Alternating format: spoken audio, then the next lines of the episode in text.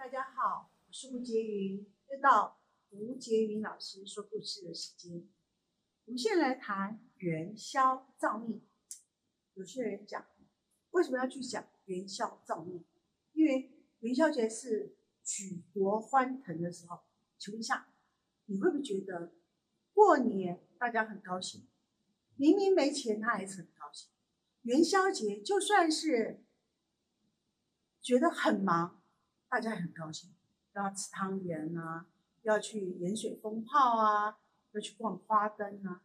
其实中国有说，神明最喜欢在那种元宵节的时候呢，跑下来，然后装作人民一样。在人群当中跑来跑去，那在元宵节的时候呢，我在这一天的时候呢，晚上的时间，我都会集合我的学生一起去逛花灯，一起去摸钉子，我们到行天宫去。最后呢，保全都跑来把我们赶走，所以你在照片上面看到我们大家一群人坐在那个行天宫下下面，然后坐在那边，为什么？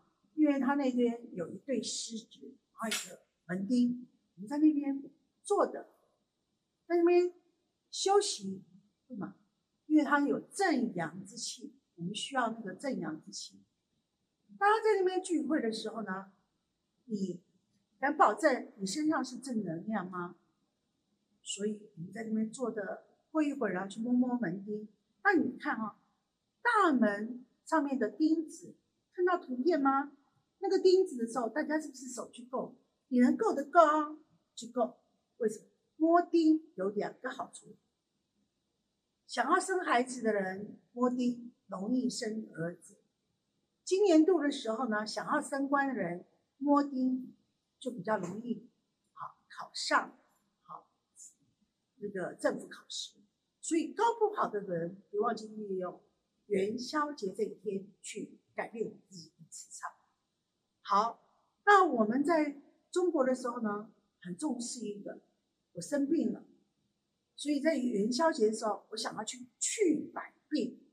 古书上面是谈，在元宵节当天，我们带了药包，路过桥梁的时候呢，去丢一个药包，上面写我的名字，我要去百病，这样子我新的一年比较不容易生病。